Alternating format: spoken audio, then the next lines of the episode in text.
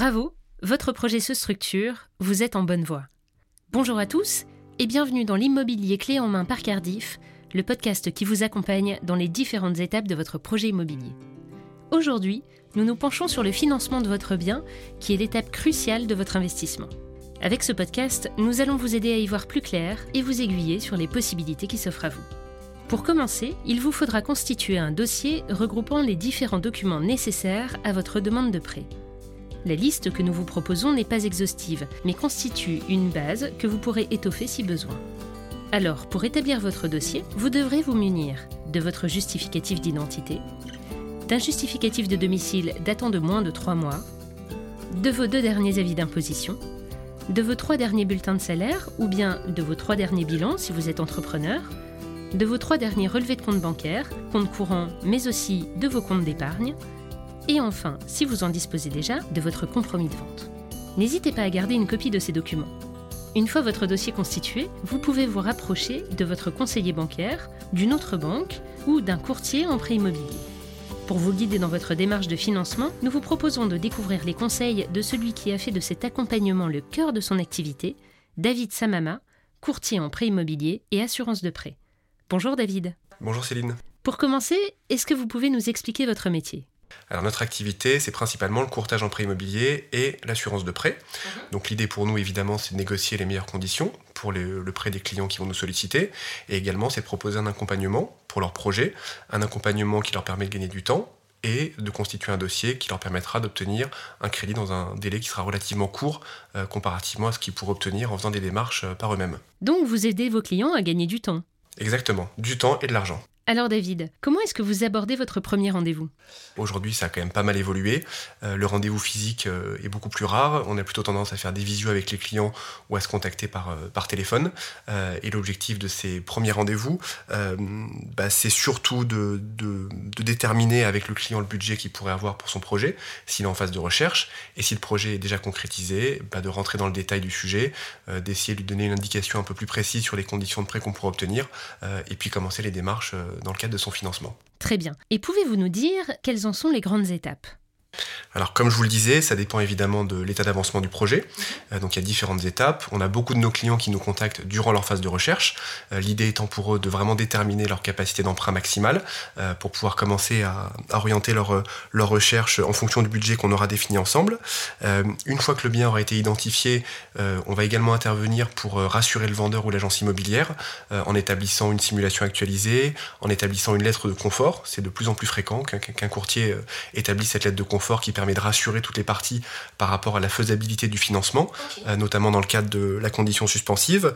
Euh, et une fois que la promesse est signée, euh, comme je vous le disais précédemment, c'est là que notre travail va, va commencer. on va constituer un dossier, on va solliciter nos banques partenaires. En règle générale, il faut compter une quinzaine de jours pour obtenir des retours de la part de nos banques. une fois que l'accord est obtenu, eh bien, le client prend rendez-vous avec la banque pour finaliser le dossier. il finalise également la partie assurance. C'est là que Cardiff va intervenir pour nous aider. et enfin, euh, on va attendre l'édition des offres de prêt. Ça, c'est le contrat définitif de crédit euh, que le client va devoir euh, accepter au bout de 11 jours de réflexion. Mhm. Et une fois que l'offre de prêt est acceptée, à ce moment-là, les fonds peuvent être débloqués pour la signature de l'acte final. Sachant qu'entre la signature du compromis et la réalisation de l'acte final, il faut compter 3 mois. Ça, c'est le mhm. délai standard. Mais avec certains de nos partenaires, on peut, on peut tenir des délais qui soient plus courts et on peut finaliser un projet au bout de 2 mois. Donc, vous pouvez accélérer le processus et vous faites gagner du temps à vos clients. Exactement. Et alors, pour constituer ce dossier, quelles sont les informations dont vous avez besoin? Toutes les informations euh, relatives à la vie euh, personnelle du client, euh, à sa situation professionnelle, ses revenus, son patrimoine immobilier, ses éventuels crédits immobiliers, crédits à la consommation, voilà, tous les éléments relatifs à sa vie. Donc c'est vrai qu'on pose beaucoup de questions, on a beaucoup d'informations, donc on a toute la vie de, nos clients entre les mains, mhm. mais c'est très important parce que c'est vrai que les banques posent beaucoup de questions et, avant de te positionner sur un financement, ils regardent tout ça en détail. Et alors, vous pouvez aussi aider les clients à définir leur budget? Oui, absolument. C'est vrai que ça, c'est une, on va dire que c'est une part de plus en plus importante de notre activité, euh, surtout dans le contexte actuel où les gens sont un petit peu craintifs par rapport euh, à la position des banques pour les financements. Donc c'est vrai qu'on les aide de plus en plus à valider en amont leur, euh, leur budget, qu'on actualise régulièrement en fonction des évolutions des, des taux ou des contraintes qu'on va avoir nous vis-à-vis des banques. Du coup, quelles sont les contraintes? Aujourd'hui, les banques doivent respecter certaines normes, euh, et notamment en termes d'endettement, où le niveau d'endettement ne doit pas dépasser les 35% du revenu du client, quel que soit son niveau de revenu. Donc c'est vrai qu'aujourd'hui, c'est un élément qui est très important. Alors les banques ont encore une petite latitude par rapport à ça et peuvent parfois dépasser un petit peu ce, niveau d'endettement, mais euh, c'est de plus en plus compliqué euh, et, cette notion d'endettement est l'un des critères principaux. alors que la notion d'apport, les banques n'ont pas réellement d'obligation par rapport, par rapport à ça et on peut toujours emprunter avec un apport relativement limité, l'essentiel étant de couvrir au minimum tout ce qui est frais annexes, donc notamment les frais de, les frais de notaire. C'est noté. Ensuite, l'autre difficulté qu'on a en ce moment, euh, comme vous pouvez l'entendre dans l'actualité, c'est la hausse des taux, qui est continue depuis, euh, depuis le début de l'année. Mhm. Euh, c'est vrai qu'on a des, augmentations qui sont, qui sont régulières, alors qui sont relativement limitées chaque mois, mais qui, mis bout à bout, bah, constituent des augmentations assez importantes et limitent un petit peu la capacité d'emprunt de, bah, de nos clients, notamment sur les emprunts relativement conséquents. et l'autre difficulté qu'on a liée à cette hausse de taux, c'est ce qu'on appelle le taux d'usure. Le taux d'usure, c'est le taux d'emprunt maximum pour un prêt immobilier. Euh, c'est un taux qui est légal, qui est aujourd'hui fixé à 2,40 et qui malheureusement ne tient pas encore compte des augmentations de taux qu'on a eu ces derniers temps. Et comme le taux d'usure ne, enfin, prend en compte le taux du prêt, mais tous les frais qui sont liés à l'opération, notamment les frais d'assurance, euh, la garantie que prend la banque et les différents frais de dossier, on se rend compte que euh, on arrive très vite à ce taux d'usure et que ça devient une vraie problématique aujourd'hui parce que pour des personnes à partir de 40-45 ans qui empruntent sur des durées longues, on se rend compte que même s'ils n'ont aucun souci de santé particulier, euh, et ben dès lors qu'ils veulent emprunter, le taux d'usure est dépassé. Justement, on parlait de contraintes. Qu'est-ce qui fait qu'un dossier peut poser des difficultés pour un établissement bancaire?